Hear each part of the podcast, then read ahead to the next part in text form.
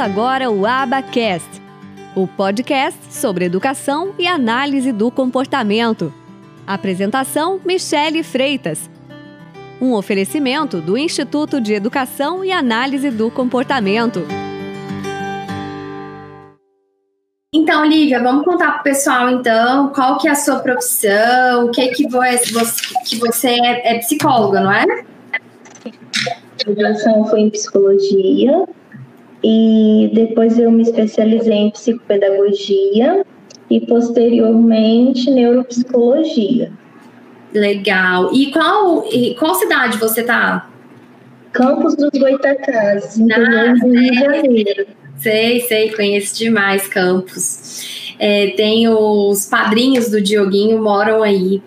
Então, é, então conheço. E me fala uma coisa.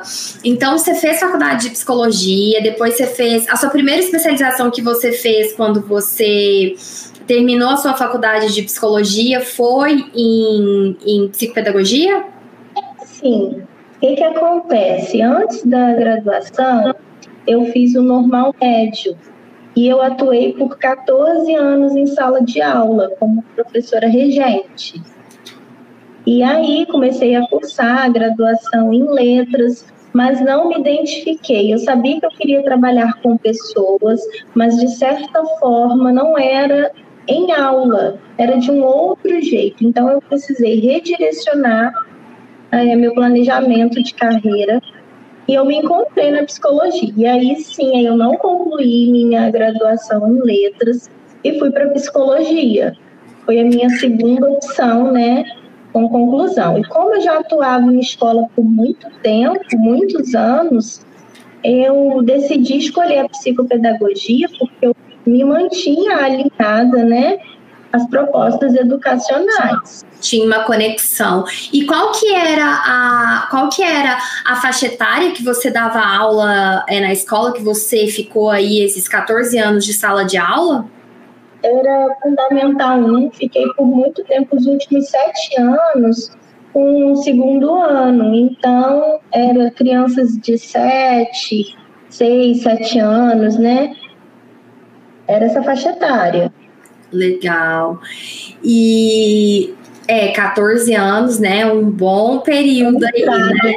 É, muito tempo, é, muita, muita coisa de vivência no ambiente educacional, porque o ambiente de escola ele é muito intenso, né? São muitas coisas acontecendo, são muitas coisas acontecendo ao mesmo tempo. Então, assim, não é um ambiente assim fácil de, de manejar, né? De trabalhar. E era na iniciativa pública ou privada? Privada. Foi é, nas escolas privadas, é, algumas escolas diferentes, com perfis diferentes. Eu não transitei entre muitas escolas, eu permaneci um tempo, por exemplo, cinco anos em uma, depois eu troquei. Eu, eu firmava bem o meu vínculo com a escola, mas todas eram privadas. Entendi, entendi, legal. Então aí você foi, fez, aí fez pós de psicopedagogia, porque justamente, né, tinha tudo a ver ali com, com o ambiente educacional que você estava, é, que você já era acostumada, que você estava trabalhando. E, e aí você, depois que terminou essa pós de psicopedagogia, foi fazer uma pós de neuropsicologia? Por que, que você foi fazer uma pós de neuropsicologia?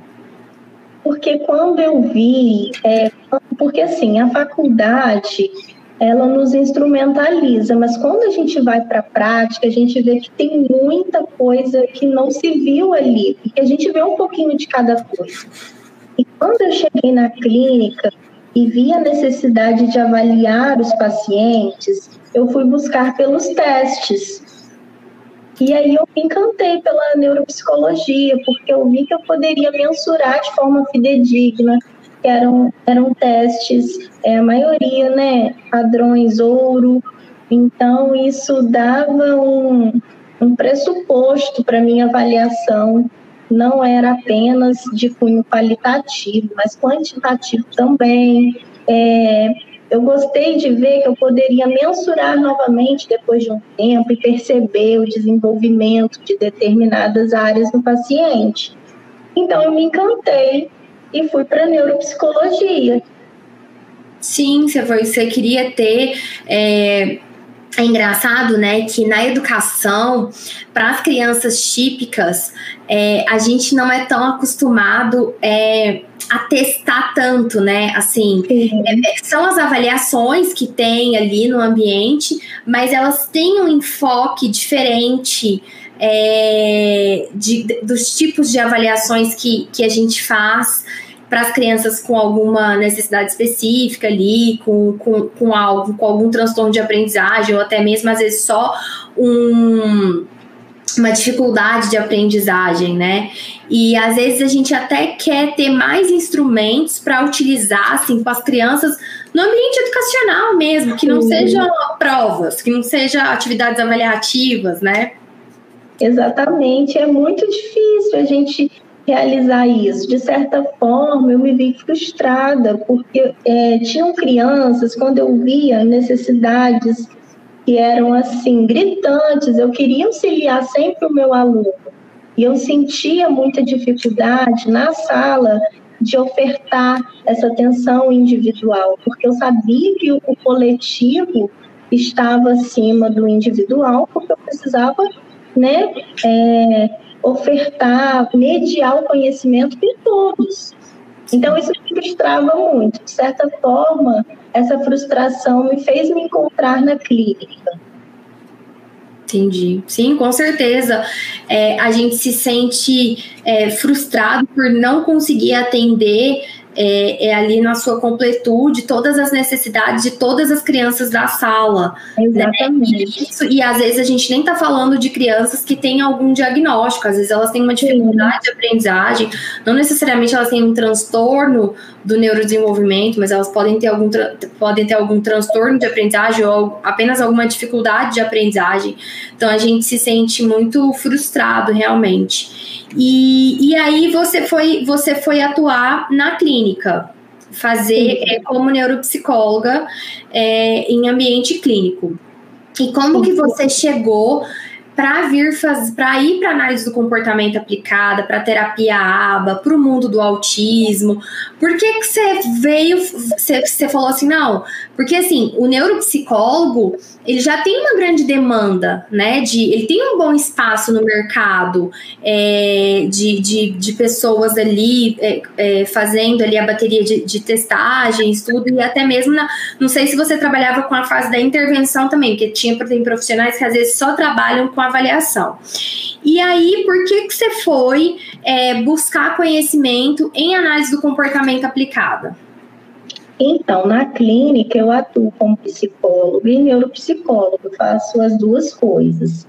Inclu e tenho, é, até no momento, assim, realizo as avaliações e também intervenções como, como neuropsicóloga.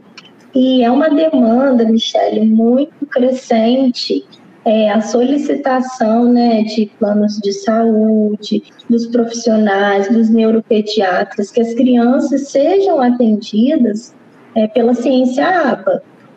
E quando eu vi essa demanda crescente e eu, eu precisei me, instru me instrumentalizar para atender essas crianças, é, eu nem conhecia, sabe, que era a ABA. Na, na, faculdade de psicologia, você acabou não tendo Nunca vi nada. De análise de comportamento, interessante. Nada Porque muito de região para região mesmo. Tem regiões que acabam não vendo praticamente nada. Sim, em psicologia da educação, não vi nada. E fui e, e trabalhava, trabalho ainda, né, com colegas de trabalho, psic, é, psicólogas que têm essa especialização, e fui conhecer mais a fundo com elas e veio a necessidade de me especializar. Eu comecei com cursos simples para conhecer sobre, e vou ser bem sincera para você, as referências nunca foram as melhores. Tipo, a aba é mesinha. Eu ficava assim, a mesinha, a aba é coisa que parece estar tá treinando cachorro. E tudo isso me assustava muito. Claro. E quando de fato eu fui a fundo, porque tudo a gente precisa ir a fundo, é, a gente não fica na ponta do iceberg, né? É, isso vale para gente também. E quando eu fui a fundo compreender o que era a aba, Eu vi que não era nada disso, e por eu gostar muito da neuropsicologia, de certa forma, isso me, me alinhou com a análise Sim. aplicada, porque alta-se na mensuração, é uma ciência. Eu trabalho atendendo crianças e existe a demanda de sempre estar me especializando, de estar é, em formação em relação a metodologias, várias metodologias. E eu não critico nenhuma, eu sei que cada criança tem uma demanda específica e nós precisamos sim é, estar aptos para ofertar o que, o que os nossos pacientes precisam. Mas eu percebi que para trabalhar com aba tinha que ir muito além. Eu não podia é, simplesmente fazer um curso e, e já ia saber aplicar. É, é difícil, não é fácil. Eu penso até, Michele, que a gente precisa muito desconstruir é, para a sociedade o que é análise né, do comportamento aplicada. Porque as pessoas julgam o livro pela capa. E, e às vezes experiências prévias ruins que eles tiveram, tipo, com um profissional Sim. e acham que aquilo é a área. Até aproveitando que você está falando, é, eu tenho uma colega que ela mora em Miami e eu até fiz um episódio do Conexão Brasil-Estados Unidos com ela, que é um quadro que a gente está fazendo com entrevistas com profissionais dos Estados Unidos. E aí ela estava ela tava falando, ela segue alguns autistas adultos que dão seus relatos, dão as suas. É, contam como que. É, se sentiam diante de determinada terapia, diante de determinada coisa e tudo. E aí ela ela é, segue através de uma hashtag, a gente pega todos os de uma hashtag do Instagram, a gente pega todos os posts que essas pessoas fazem. E são posts muitas vezes muito pesados, ela ainda me ela ainda me avisou. Ela falou assim: "Olha, cuidado com o que você vai ler, porque você vai ler coisa muito pesada e coisa que não reflete a realidade". E aí a gente se sente injustiçado, porque quando você é, vê, é, lê uma coisa que você vê que não é verdade, você fica extremamente injustiçado. Você fala assim: não, mas peraí, mas isso aqui não é verdade. Porque uma coisa é, não, tudo bem, isso aqui é verdade mesmo, então você tem que murchar as orelhinhas e, e, e, e engolir. Mas quando você lê coisas que não são verdadeiras, então assim, nossa, eu li uns posts é, muito pesados, assim, e aí depois eu ainda mandei um direct para ela, falei assim, bem que você me avisou, né, para eu, pra eu me, me preparar. E, e aí, nos comentários dos posts, as pessoas, algumas pessoas não sabiam o que, que era a aba. E, e aí, quando, quando a pessoa que fez o post respondeu, eu não sei se a pessoa que, que fez o post é algum autista adulto, é parente de alguém, eu não, eu, eu não me lembro mais de que, que era o perfil, mas tem muitos perfis de autistas adultos e que dão ali seus relatos que muitas vezes não são, não condizem com a realidade. Claro que a gente não está dizendo que essas pessoas estão mentindo. Mas essas pessoas podem ter tido esse tipo de tratamento por profissionais não qualificados. E que só que isso, só que assim, a ideia que eles passam de terapia aba, do que é aba, assim, a pior possível. Aí tinha professores comentando assim: nossa, mas o que, que é isso? O que, que é isso, aba? E aí a pessoa respondia: olha, aba é o pior método, é, é a pior forma de terapia é, que tem, que desrespeita o autista, que quer podar o autista, que quer, enfim, fazer as piores coisas com o autista e não é nada disso. É, eu até não me lembro mais as palavras que eram utilizadas no, no, no, post, mas assim, foram palavras muito pesadas. Nos comentários tinham comentários muito pesados. Tinham assim, é, coisas assim de discurso de ódio, sabe, contra as pessoas, algo assim super pesado, não preciso, não corresponde à realidade do que de fato é terapia aba, e ainda fazendo assim comentários muito é, agressivos, sabe, um haterismo assim muito grande na rede social. Então, é, nossa, é, é, muito ruim assim de, de ler, sabe? Chega realmente a dar uma coisa ruim, porque a gente, a gente sabe que não é esse trabalho que a gente faz, porque Porque, nossa, você lê assim e fala assim: meu Deus, então eu sou o pior ser humano do mundo por estar por tá trabalhando com isso, sabe? Parece que. Assim... Eu compartilho desse sentimento com você, essa sensação. Nossa, será que eu estou indo de desencontro de tudo que respeite ser humano? Sim, a pessoa, né? E, e, e assim, é, e não é o que a gente faz, não é o que, o que um bom profissional faz, assim. Agora mesmo na formação de ATs, a gente tem uma aula lá que é justamente respeito à dignidade do cliente. Então, assim, o Diogo está trazendo questões até que, que estão no ECA, né, no Estatuto da Criança e do Adolescente, é, com, sabe, uma coisa assim, uma formação tão completa, é, tão assim, é, é tão respeitosa com o ser humano. Claro que existem profissionais ruins, mas isso existe em toda a área. A mesma coisa da gente falar assim: Sim. médicos não prestam. Existem médicos que são péssimos, existem médicos que são ótimos, mas a gente não pode generalizar. Dizer, ah, é, não, porque esses são ruins e, e esses não são, e etc. Então, assim é muito é muito complicado isso. É muito muito triste assim ler esse tipo de relato que as pessoas têm e assim, muitos são relatos de próprios autistas adultos, porque a palavra deles tem um peso muito grande. Sim. E quando eles vêm com esse discurso de ódio tão pesado, é, eu acho que é muito complicado. É, então, assim, e aí todo mundo também fica com medo. Ah, não posso julgar, não posso falar, porque vai, vai parecer que você tá com preconceito contra Exatamente. o autismo, entendeu? É muito delicado, é uma muito questão muito delicada. Eu, eu hoje, assim, eu tenho uma eu tenho a tranquilidade de compreender que as pessoas que julgam é, a análise assim é porque de fato não conhecem ou não tem ainda propriedade para aplicar, para compreender. E é, mesmo tendo N métodos, é, eu acho que nada, Michele, supera o que é ciência. Eu, a grande diferença do que é a aba para outras metodologias é isso.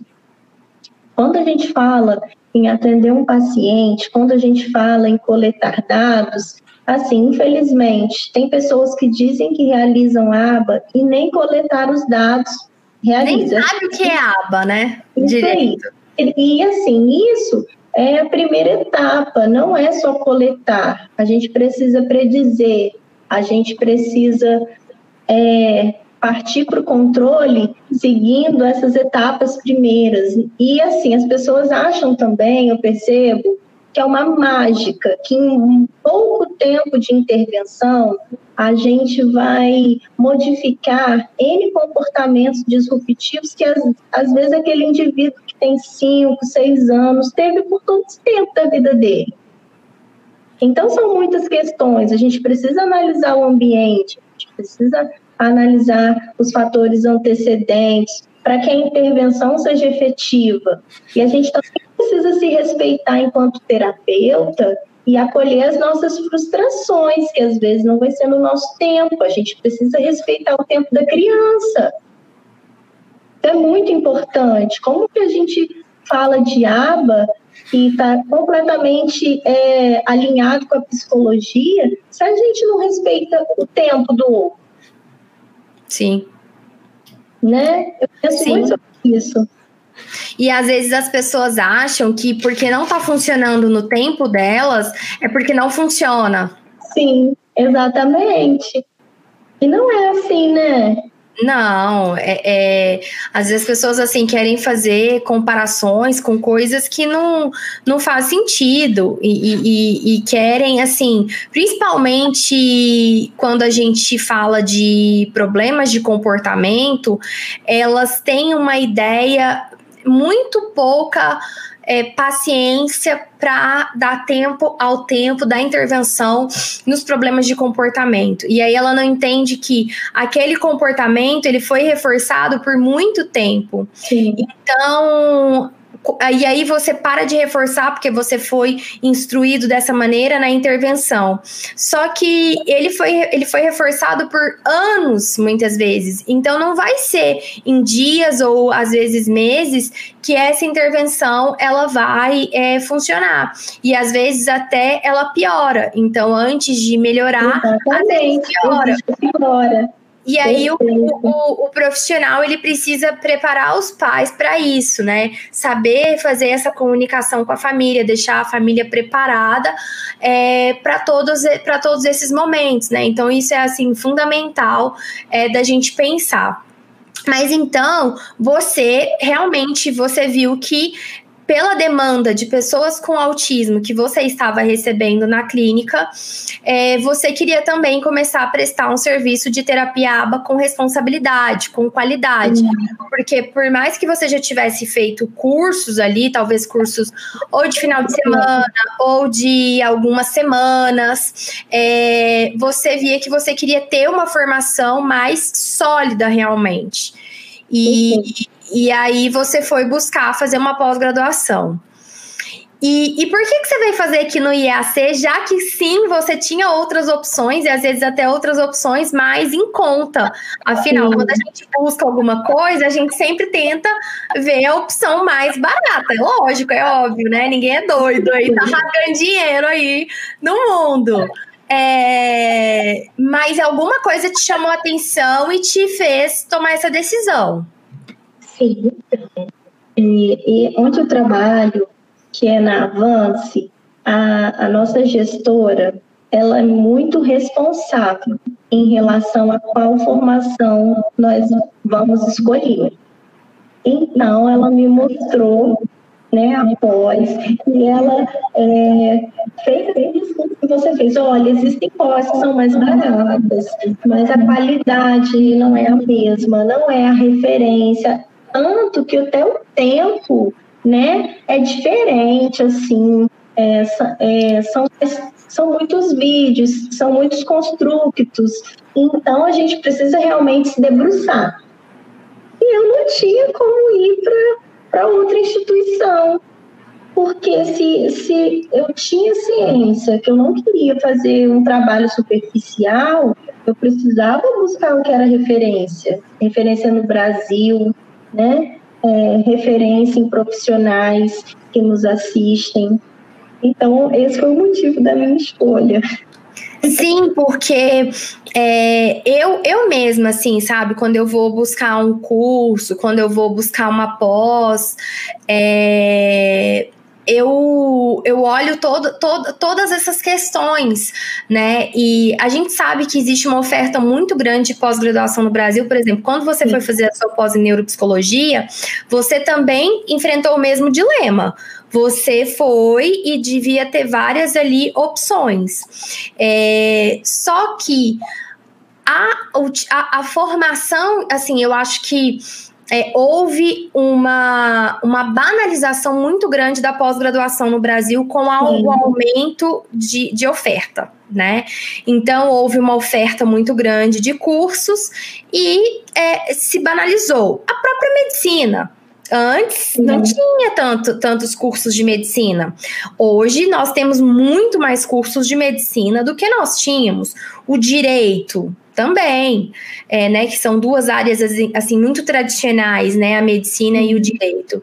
Então a gente, é, quando a gente tem uma maior oferta, é normal que você vai ter diferentes níveis de qualidade. E claro que é o que eu sempre falo, né? Não tem almoço grátis. Então, e não existe milagre, né? Então, assim, às vezes a pessoa ela quer pagar X e ela quer ter milagre, ela quer ter atendimento ali na hora que ela quer, ela quer ter super uhum. aulas. Então, assim, só que não existe, não existe almoço grátis. A conta é uma empresa e a conta ela tem que fechar. Então, assim.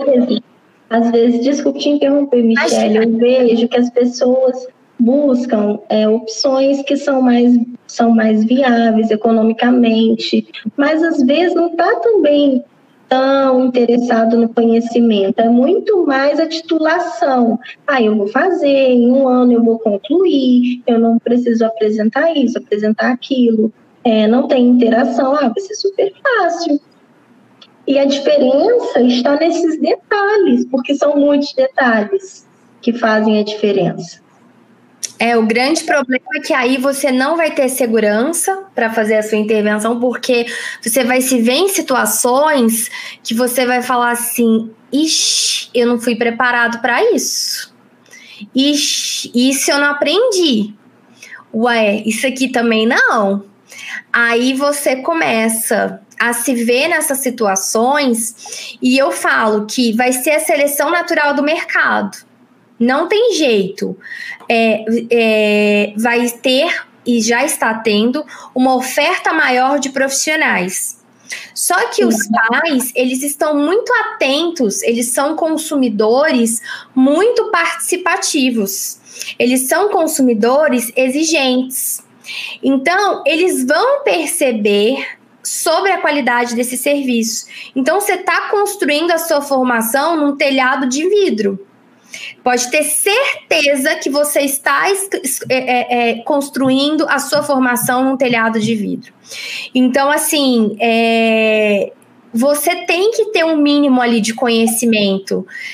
É, é, e, e, às vezes você tem, as pessoas acham assim, ah, porque tem o mesmo nome é a mesma coisa. Não, pode ter até a mesma grade se copiarem, porque a nossa eu que elaborei junto com o Diogo, então se aparecer a mesma coisa porque foi copiada, é porque não é, não são só os itens que tem lá na borda, lá na BACB, são outras coisas que nós temos. É, então agora mesmo eu estou aqui é, organizando várias aulas para um tópico que chama, para um módulo, para um tópico, para um módulo que chama chama Tópicos Atuais em Análise do Comportamento. Então, a gente vai ter uma aula de OBM, vocês vão ter uma aula de OBM, que é, o, que é a análise de comportamento aplicada às organizações. É, a gente está combinando uma aula sobre é, a terapia ABA aplicada ao sono, aos, aos, aos transtornos e os distúrbios do sono. Porque tem pessoas na área que trabalham só com isso, só com a parte de sono.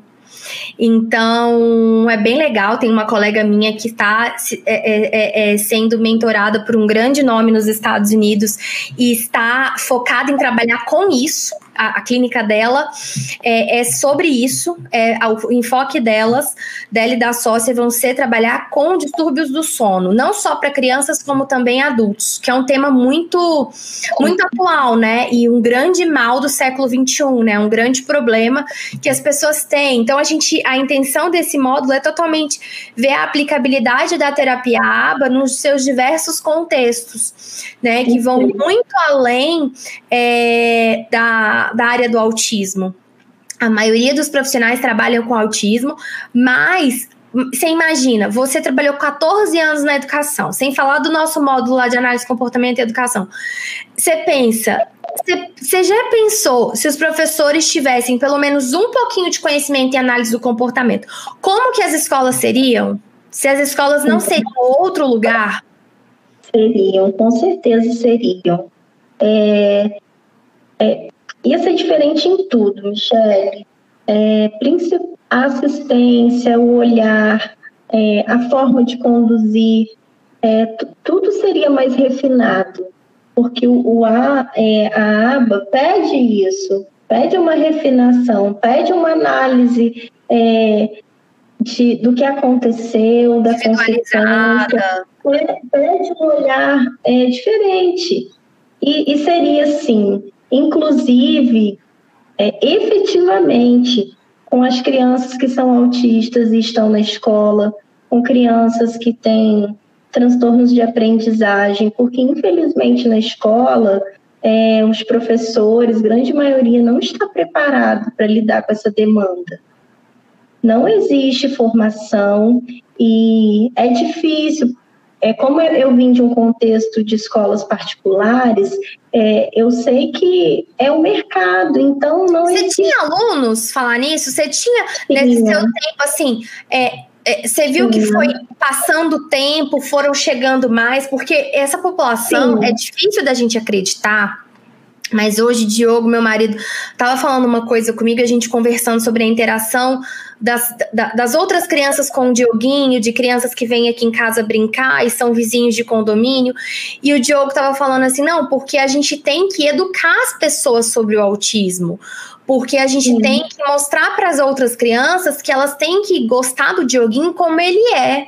E a gente tem que educar as pessoas, porque até então essas crianças viviam segregadas.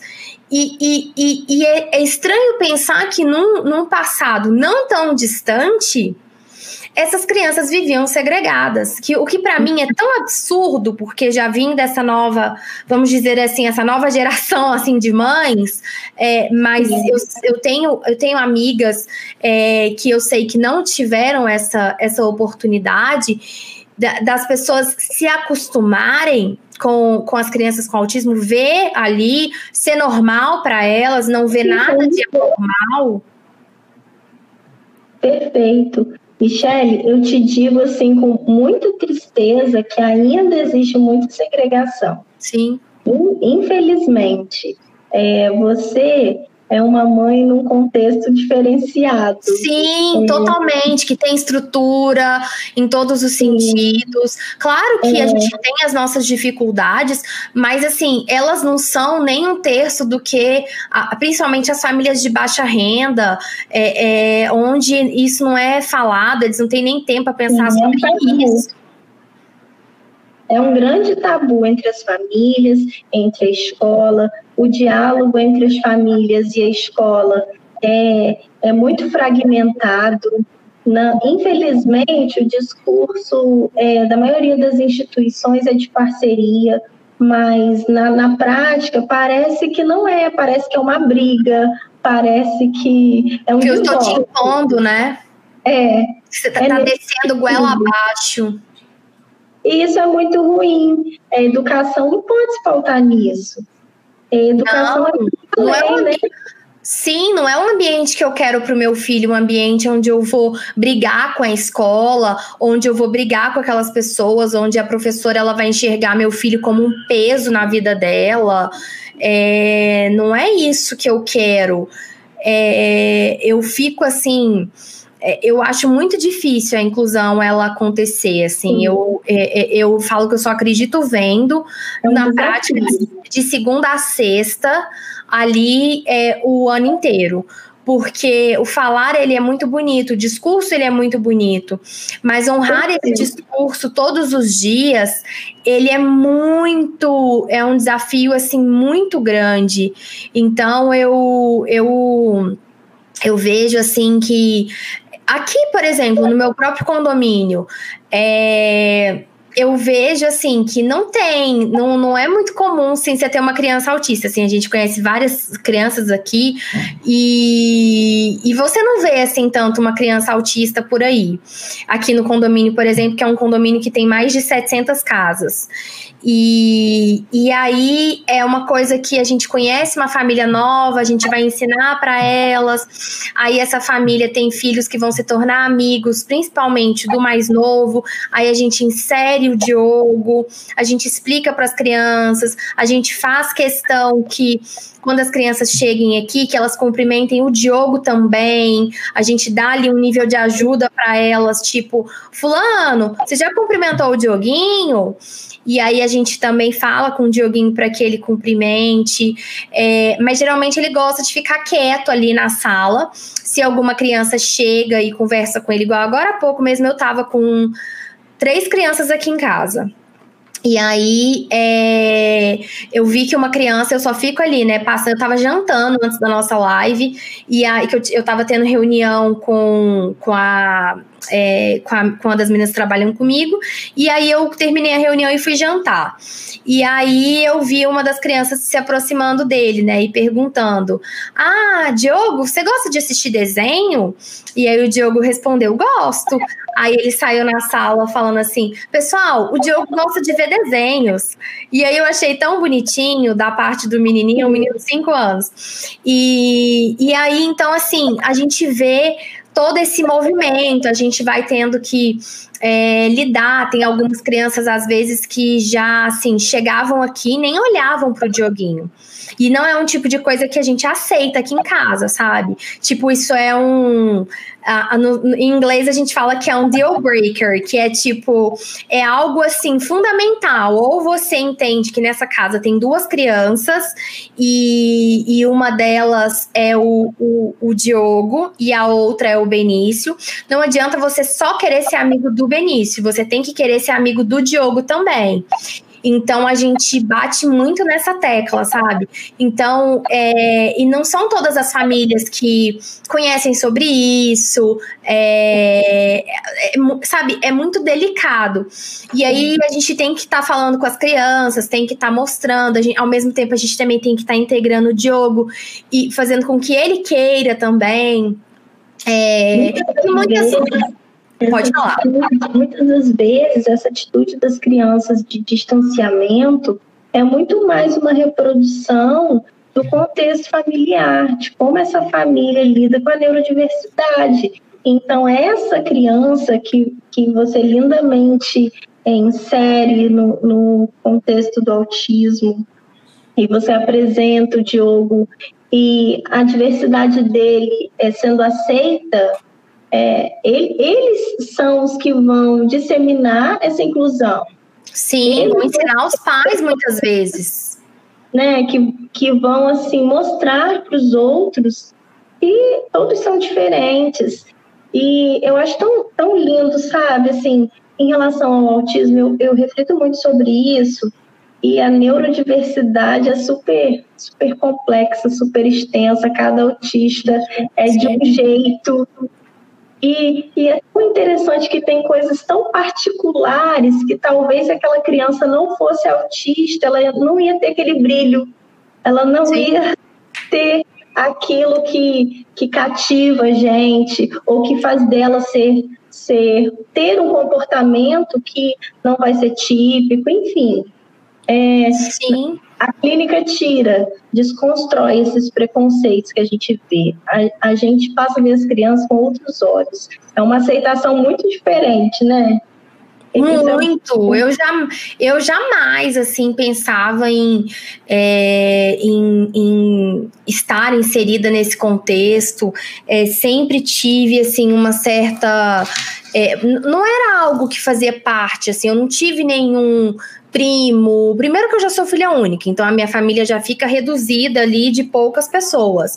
Segundo, assim, que eu não tinha ninguém da família com algum transtorno do neurodesenvolvimento, com nada, assim, com nenhum tipo de nada. Então, assim, foi algo totalmente novo, assim, de estar tá inserida em contextos é, totalmente diferentes de enxergar isso como algo normal, disso fazer parte da minha realidade. Uhum. Tipo, eu já não sei mais como é que é, como era a minha vida sem o autismo na minha vida. Eu já não lembro mais como que era a minha vida antes. É, porque a minha vida já veio, já, já veio com a maternidade e logo em seguida, e foi já o meu primeiro filho com autismo. Então eu, eu realmente não. Eu já nem me lembro mais, né? Há nove anos aí que eu sou mãe, e há sete, é, praticamente sete aí, que eu tenho autismo na minha vida, vivendo isso diariamente. Então, assim, eu já até esqueci como que é é, não viver isso. Então, é, é, isso fica ali inserido no seu contexto, isso, isso faz parte de como você é, de como você lida com as situações. É, eu, eu tô assistindo uma série na Amazon Prime que chama This Is Us. E essa série conta a história de três uh, gêmeos ali, na verdade são dois gêmeos e um terceiro filho que o casal adota porque o terceiro trigêmeo morre no parto. E, e aí, é, esse terceiro filho que eles adotam é uma criança negra, numa família de brancos. E, e, e é muito interessante ver essa criança crescendo nesses irmãos, nesse contexto. E, e, e, a, e a diferença que esse menino enfrentou. E aí mostra o desafio de cada filho. dos três. Uma, a, a, a, a menina, né? Ela, ela é, mostra eles fazendo paralelo da fase adulta e a fase. É, a Vanessa falando, essa série é maravilhosa. Nossa, Mas essa série faz a gente chorar. E, e aí é, mostra eles fazendo esse paralelo. E, e a, a, a, a, menina, por exemplo, dos filhos, ela é muito gorda, muito obesa. Muito, mas muito. E, e aí mostra as dificuldades dela, as, as frustrações dela desde a fase é, é, de criança. Chama This Is Us, Érica, é na, a, na Amazon Prime. E. É, e aí mostra, na questão do racismo, mostra esse filho, é, esse terceiro filho, que ele forma a família dele, tem duas filhas, e mostra a filha dele numa peça de teatro na escola da Branca de Neve. E ela contando pro, pro tio dela, que é ator, falando assim: Olha, tio, que legal, eu sou a Branca de Neve esse ano. E para ela é super normal ela ser a Branca de Neve, ela não vê nenhuma diferença, ela não vê nada, é, ela não enxerga nem, nem, nenhuma maldade do preconceito.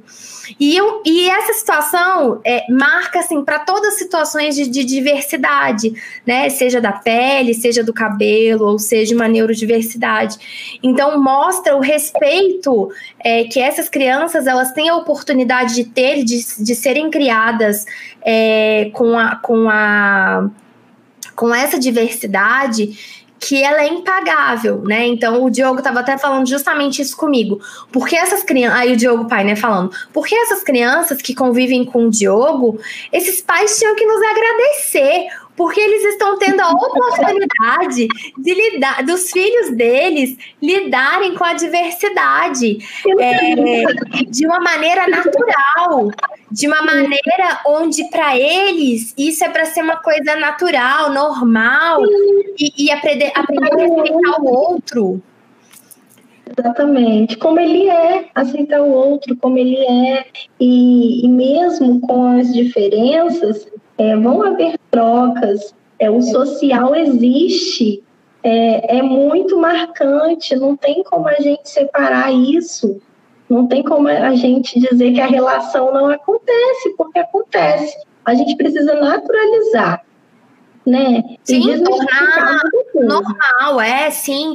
É que as pessoas têm muito essa coisa, né? Tudo que não é, não é, não é assim, é, padrão, foge Exatamente. do padrão, é escandalizado. É, acho que a gente está melhorando muito. Acho que as redes sociais deu, deu, deu, uma voz a muitas pessoas, a muitas minorias, é, tornou ali um, um empoderamento é, das pessoas. É, mas ainda a gente sabe que a batalha ela é diária, realmente. É todos os dias você constrói um tijolinho. Todos os dias você constrói um tijolinho, né? E por isso que a gente tem que estar muito preparado é, para poder não só fazer essa orientação de famílias, é, mas também para ajudarem essas crianças a se tornarem a melhor versão delas mesmas. Né? Pra, pra, porque porque imagina, ninguém quer ficar sem falar. Ninguém quer não ter a sua voz ouvida. É, as crianças querem ter a sua voz ouvida, elas querem se manifestar, elas querem dizer aquilo que gostam, porque não é porque elas não falam, não têm a capacidade de falar, que elas não, não pensam, né? É, vai acontecer. Exatamente. A gente usar é, novos formatos. É, se não vai ser de modo verbal, como que a gente vai fazer? Existem N possibilidades. A gente precisa sair um pouco de, desse quadrado, né? Ir além. Eu gosto muito de dizer que eu amo quebrar paradigmas. A gente tem que viver para isso, para quebrar paradigmas, né? É, ir, a, ir além do que é normal, do que é superficial, do que as pessoas julgam que é o limite, quem somos nós para pôr limite no outro? No desenvolvimento, nas habilidades que podem ser adquiridas, e, e tudo isso pode ser feito.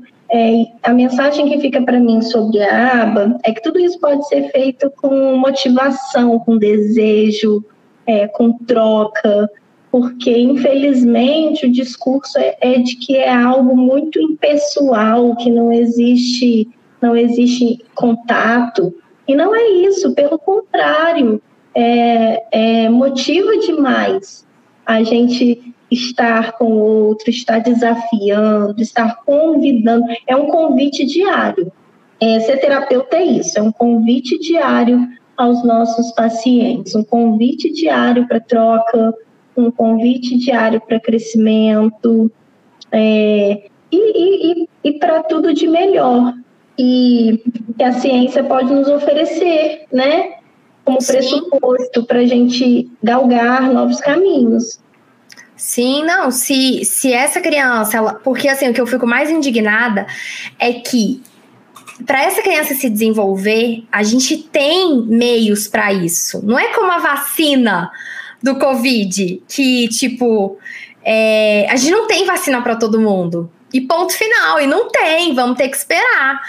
É, mas isso aqui que a gente faz isso aqui existe, isso aqui tem como uhum. desenvolver essa criança, tem como fazer com que ela se torne a melhor versão dela mesma.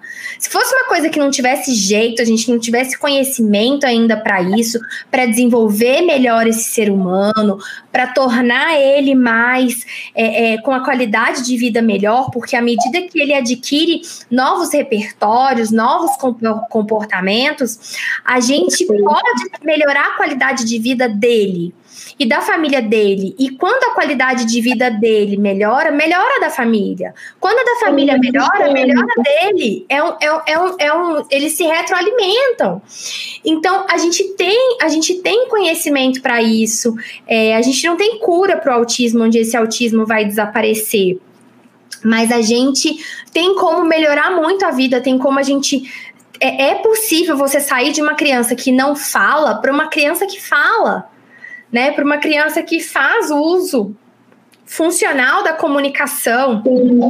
Isso é possível.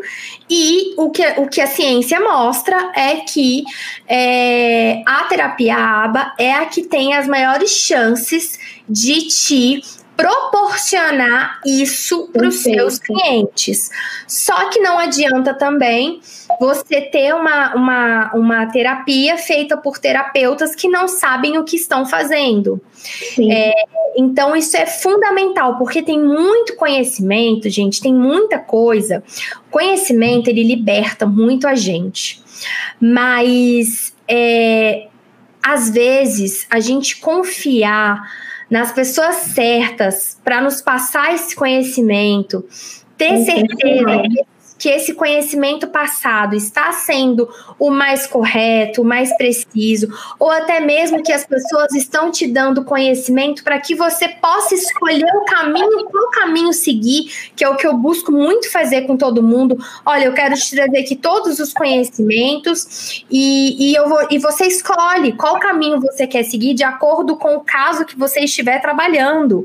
É, você faz as suas escolhas. Então, eu acho que isso é assim fundamental, só que não é todo mundo que tem esse esse pensamento, né? E eu até tenho um cuidado na hora que eu vou pedir uma aula, um módulo para algum professor, de passar para ele toda essa base, sabe? De olha, eu quero que, que eu gostaria que você explicasse assim, que você explicasse assado, que você trouxesse, viesse com essa ideia, porque isso vai ser mais didático para as pessoas, as pessoas vão ter mais facilidade de compreensão.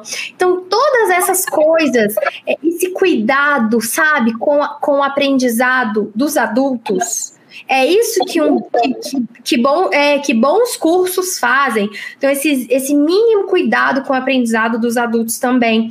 Então, é isso que vai fazer a diferença para você ter profissionais diferenciados na prática, que vão fazer bons atendimentos, onde esse serviço vai chegar para essas famílias nos mais diversos é, é, cenários e contextos. Então, acho que isso é assim é fundamental. Eu, eu vejo assim, é, não sei, às vezes eu vejo, por exemplo, médicos que dão aulas em, uni, em universidades formando médicos.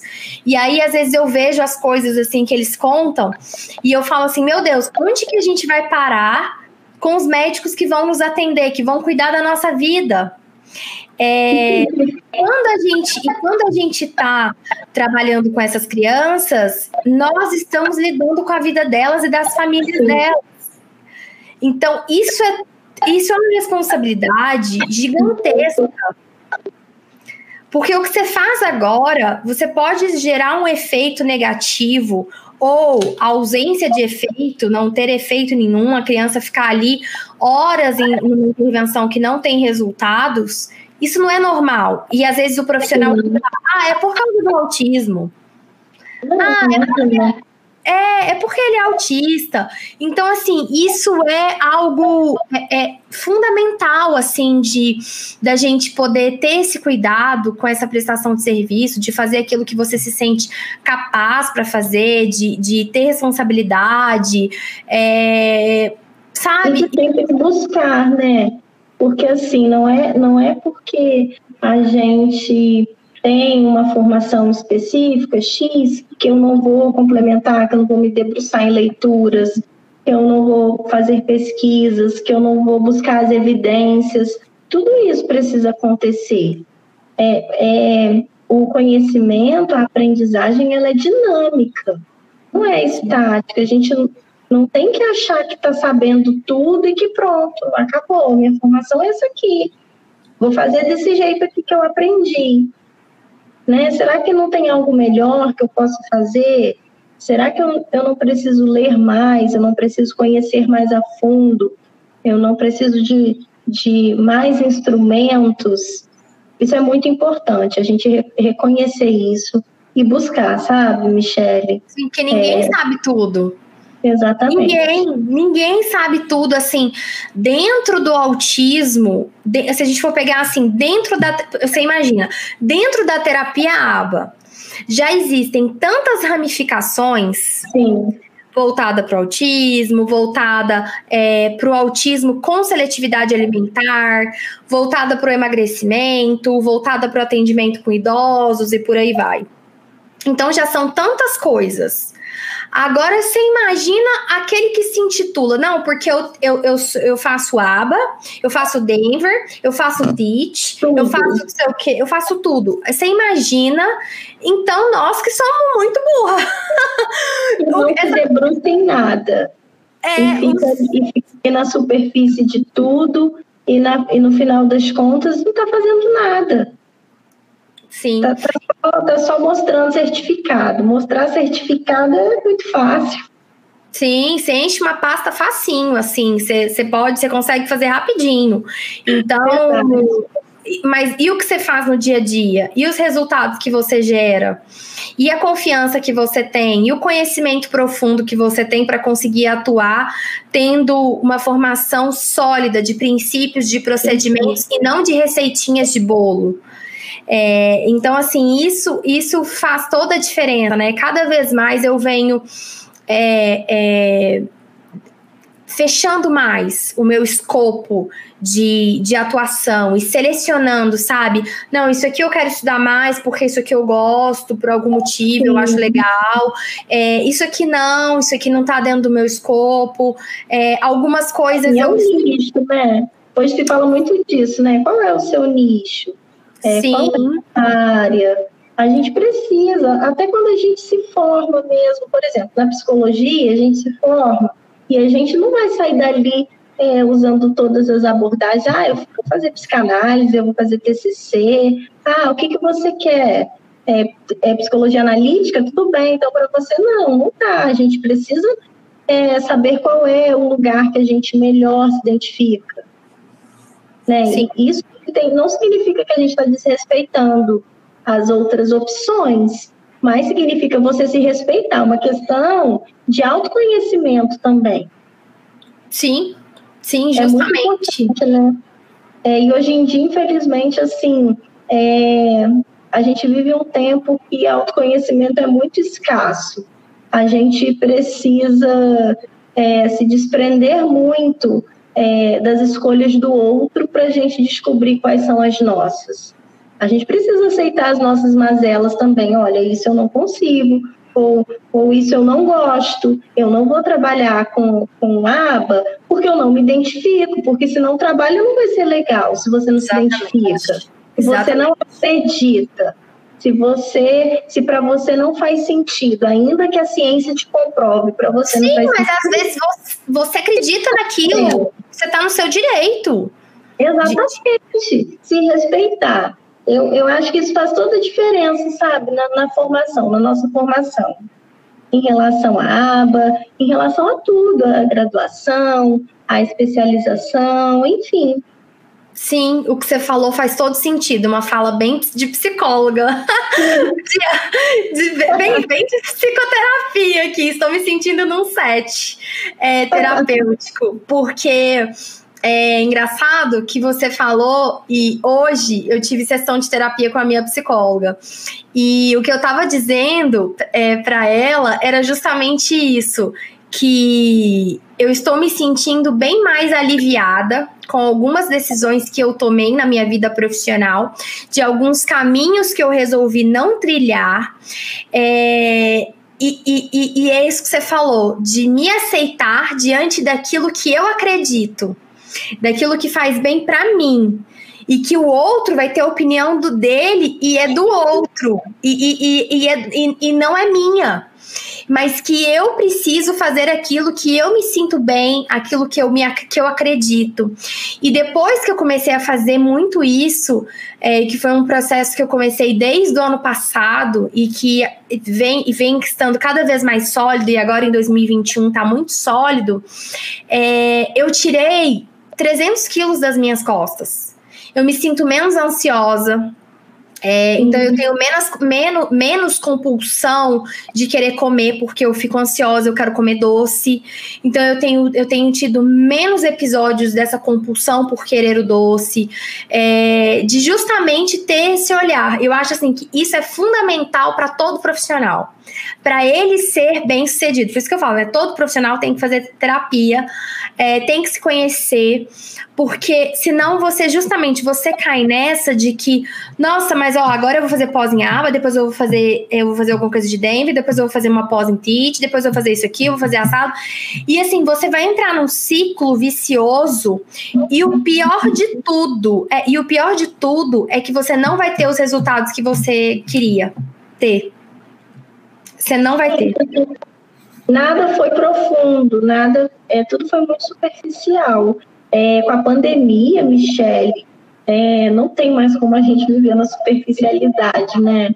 É, nossa forma de viver, no, nosso formato de sobreviver, tudo trouxe tantas mudanças abruptas que não tem como mais a gente fingir que não vê o que está emergindo, não tem como a gente querer fazer tudo ao mesmo tempo. É realmente um tempo de se aceitar. Como que a gente trabalha com neurodiversidade se às vezes a gente nem se aceita?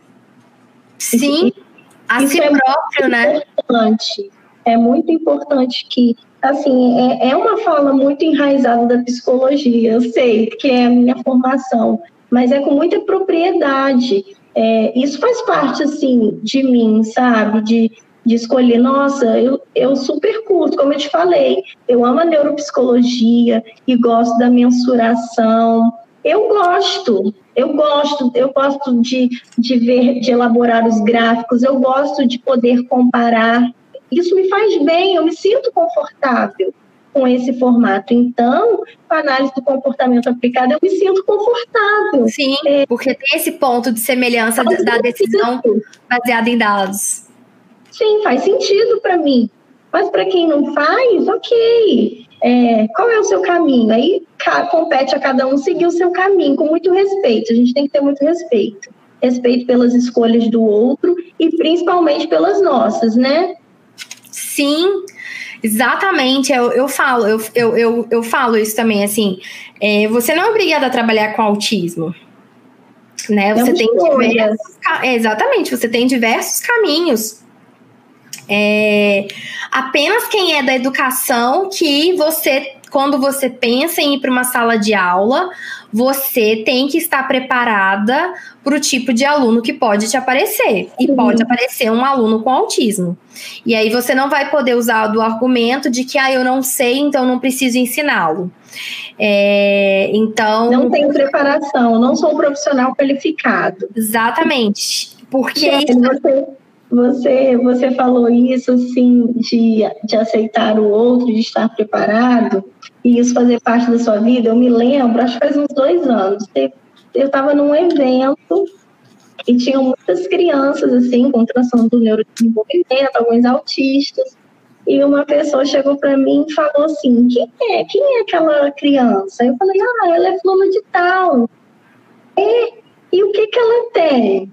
E aí eu falei assim, ai, ela é muito engraçada. E eu falei características da criança, assim, e a pessoa falou assim, não, tô perguntando o que ela tem, qual transtorno. E aí que eu caí em si, porque é, a minha convivência com a criança não me faz, não me fez ver assim, ah, ela é fulana, ela tem, ela tem tal transtorno, não, ela é autista, não, ela é PC, sabe? E depois eu fiquei refletindo muito sobre, sobre o meu olhar. Eu vi assim, nossa, que lindo que eu vi isso. Eu fiquei Sim. feliz. Que bom que eu não, não pensei assim, não fui por esse caminho. Eu nem, não, no momento, eu não consegui nem entender a pergunta. Foi Sim. algo natural e, e, isso mostra, assim, é, como é aceitar de fato a neurodiversidade, né? Sim, sim, justamente. É, é eu olhar com, com, com um olhar assim, de naturalidade tão grande é, que você não, não enxerga. Até tem um, um, um movimento assim grande nos Estados Unidos é, dos autistas também falando que eles, eles querem ser chamados de autistas não de pessoas com autismo, mas sim autistas, é, porque eles é, é, é, é o que eles são. É, então não tem porquê, né? E antes é, era enxergado como se autismo fosse um, quase que um xingamento, né? Ah, é uma, algo ah, ruim. Vergonha, né? É, eu, eu tinha muito, eu tinha muita dificuldade por um tempo é, sei lá, acho que por uns dois anos, eu tive muita dificuldade de falar que meu filho era autista. É, eu tinha muita dificuldade, que é uma questão né, de, de aceitação, de, é, de você cair a sua ficha ali, cair na real. É, eu tive dificuldade de usar essa palavra. Não que isso é, mudasse a forma como a gente lidava com as intervenções, como a gente fazia tudo, e, e mas era, uma, era uma, uma dificuldade. Até porque eu, eu não enxergava meu filho como autista, eu enxergava meu filho como meu filho, como Diogo Filho, ponto final. E não quero saber se ele é autista, se ele tem o que ele tem, para mim ele é meu filho. Então eu também tenho muito isso de tipo, também não, assim, eu não gosto de, ah, o autista, ou o autismo é assim. É, eu tenho muito essa visão. Não, olha, o Diogo Filho é assim, o Pedro é assado, o João é de outro jeito. É, então eu não gosto muito de utilizar assim esses estereótipos, né? Tipo, porque às vezes vai, vai se criando um estereótipo, né? De tipo, uhum. ah, é, o meu autista faz isso, o meu autista faz aquilo, que às vezes a gente via muito em grupos de mães no Facebook, né? E eu não me sinto muito confortável, porque não é, pela, não é por ter vergonha, mas é porque eu, eu gosto, prefiro, prefiro dizer: olha, o Diogo Filho, ele gosta disso, ele gosta daquilo. Já o filho da minha minha amiga, o Pedro, o Pedro ele já não gosta, o Pedro é, gosta de fazer tal coisa. Então, assim, eu, eu prefiro tratar as pessoas pelo nome delas, que eu acho que é o que a gente tem é, de mais, assim, valoroso, né, o nosso nome, é, a, a, forma, né, como nós somos chamados, como nós somos conhecidos é, perante as pessoas, é, e não a, é, é, ou não algum quadro, né, que eu, que eu tenha, é a mesma coisa de falar assim, eu sofro de ansiedade, falar assim, ah, não, então, sabe aquela ansiosa? Aquela ansiosa, ela é assim, então, ela, ela gosta disso, ela come porque ela é compulsiva. Então, assim, é, uhum. é, é, seria. Eu, eu me sinto da mesma forma, entendeu? Então, eu não acho legal. Uhum. Acho que a gente. Deixa eu uma experiência particular. É, quando eu tinha um ano de idade, eu me queimei. Então, eu tenho queimadura aqui, aqui no braço, Só que eu cresci com a queimadura. Eu, não me lembro de ter me olhado no espelho sem ter a queimadura. E é exatamente assim. Às vezes, é, eu saía na rua, menor, criança, as pessoas falavam assim: o que é isso aqui em você? E eu falei: o quê? E, e eu não conseguia nem associar que tinha algo em mim que era diferente das outras pessoas. Ou às vezes, quando alguém assim maldosamente falava, ai, aquela queimada, é, era difícil para eu perceber que aquilo era comigo, porque isso não não era quem, quem eu era, eu não era só uma pessoa queimada. Não é o que te define, né? Pelo Sim. amor de Deus.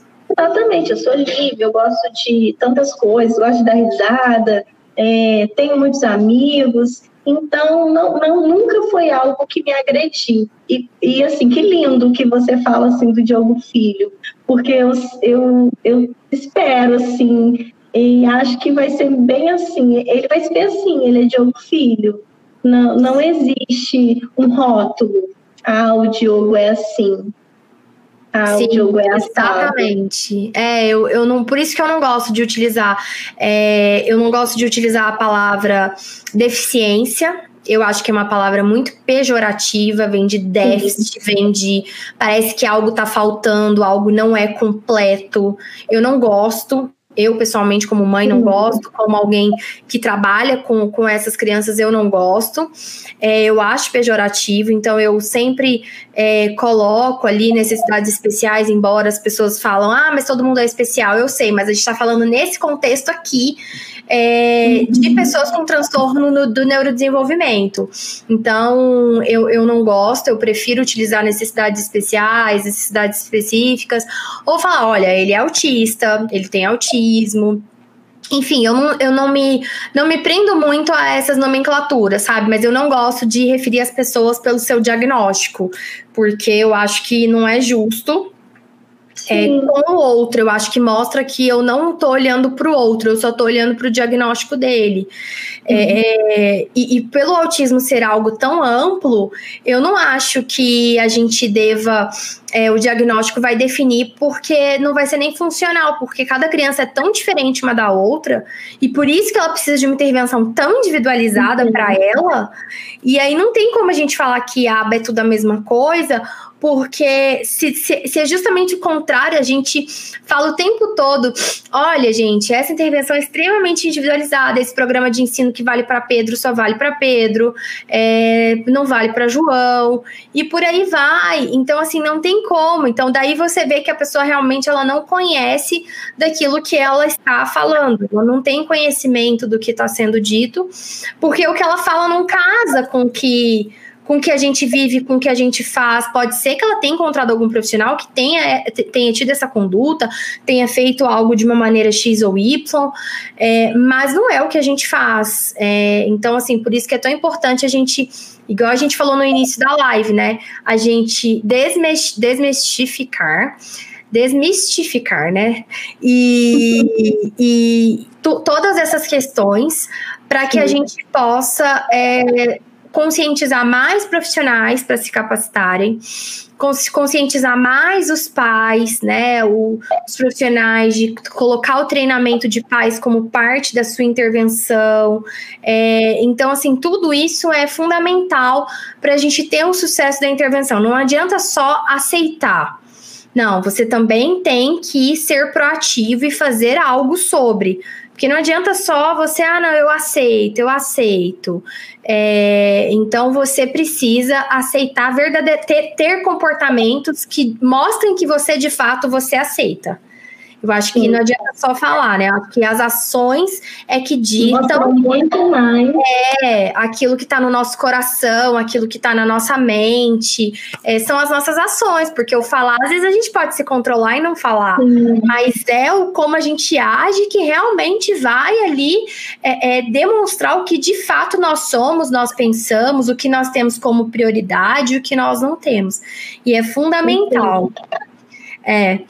Lívia, eu fico muito feliz de saber que, de, de assim, eu acho que esse momento da gente refletir, né, da gente refletir para a gente enquanto terapeuta, dos pais refletirem, eles são assim fundamentais para a gente se tornar um ser humano melhor e, consequentemente, um profissional melhor, né? Antes de cuidar do outro, eu preciso cuidar de mim. Isso vale para pais, isso vale para profissionais. E, e a gente, assim, é, e você ter ido buscar, né, aqui a, a terapia ABA como mais uma qualificação que você que você tem, né, mais uma, mais um conhecimento. É, eu tenho uma aluna que ela é neuropsicóloga também, ela é até daqui de Goiânia, que ela é neuropsicóloga também, também terminou a pós, e ela também tem pós em cognitivo comportamental. Ela ela gosta muito de estudar, então ela, ela foi vendo todos os é, é, é, as áreas, né? Assim, como que aquilo se conectava. É, e ela gosta assim muito, assim, ela gostou muito de entender mais sobre terapia ela até é mãe, ela tem um filho autista adulto, então, ela está nisso há muito tempo. É, então, assim, eu acho maravilhoso essa, esse conhecimento, essa busca incessante, esse senso de responsabilidade que você teve, que a sua gestora ali teve, de saber, olha, Vamos buscar o melhor, vamos buscar o mais completo, vamos buscar aquilo que vai nos dar mais segurança, aquilo que vai nos dar mais conhecimento, olhar para fazer análises mais profundas né, daquilo que escolhe. Eu acho que isso diz muito sobre a gente enquanto profissional e diz muito sobre a gente enquanto pessoa, né? Então eu fico muito feliz de poder ter você aqui conosco, ter é, é, essas pessoas de energia tão boa, de realmente, assim, pessoas que estão buscando fazer um trabalho diferenciado, e eu não tenho dúvidas que vocês vão cada vez mais se destacar aí na, na área de vocês e prestar um serviço de qualidade. E quando eu for a campus, pode deixar que eu vou querer tomar um cafezinho e conhecer lá a clínica. Ah, que coisa boa! Você vai ser muito bem recebida e acolhida, viu? Ah, obrigada. Eu queria agradecer também é, esse momento de troca, de crescimento, é tão importante a gente falar, é, desconstruir tudo que se diz que é aba e mostrar para as pessoas que é muito mais além, é muito mais valoroso e, e que considera o ser humano. Sim, é, é, isso é essencial. Sim, obrigada. Com certeza. É.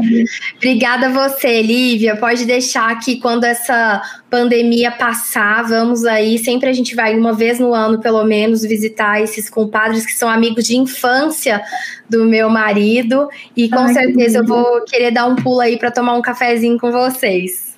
Então tá bom, um beijo, viu? Beijo. Obrigada. Tchau. Beijo, beijo, pessoal. Tchau, tchau, pessoal. Beijo.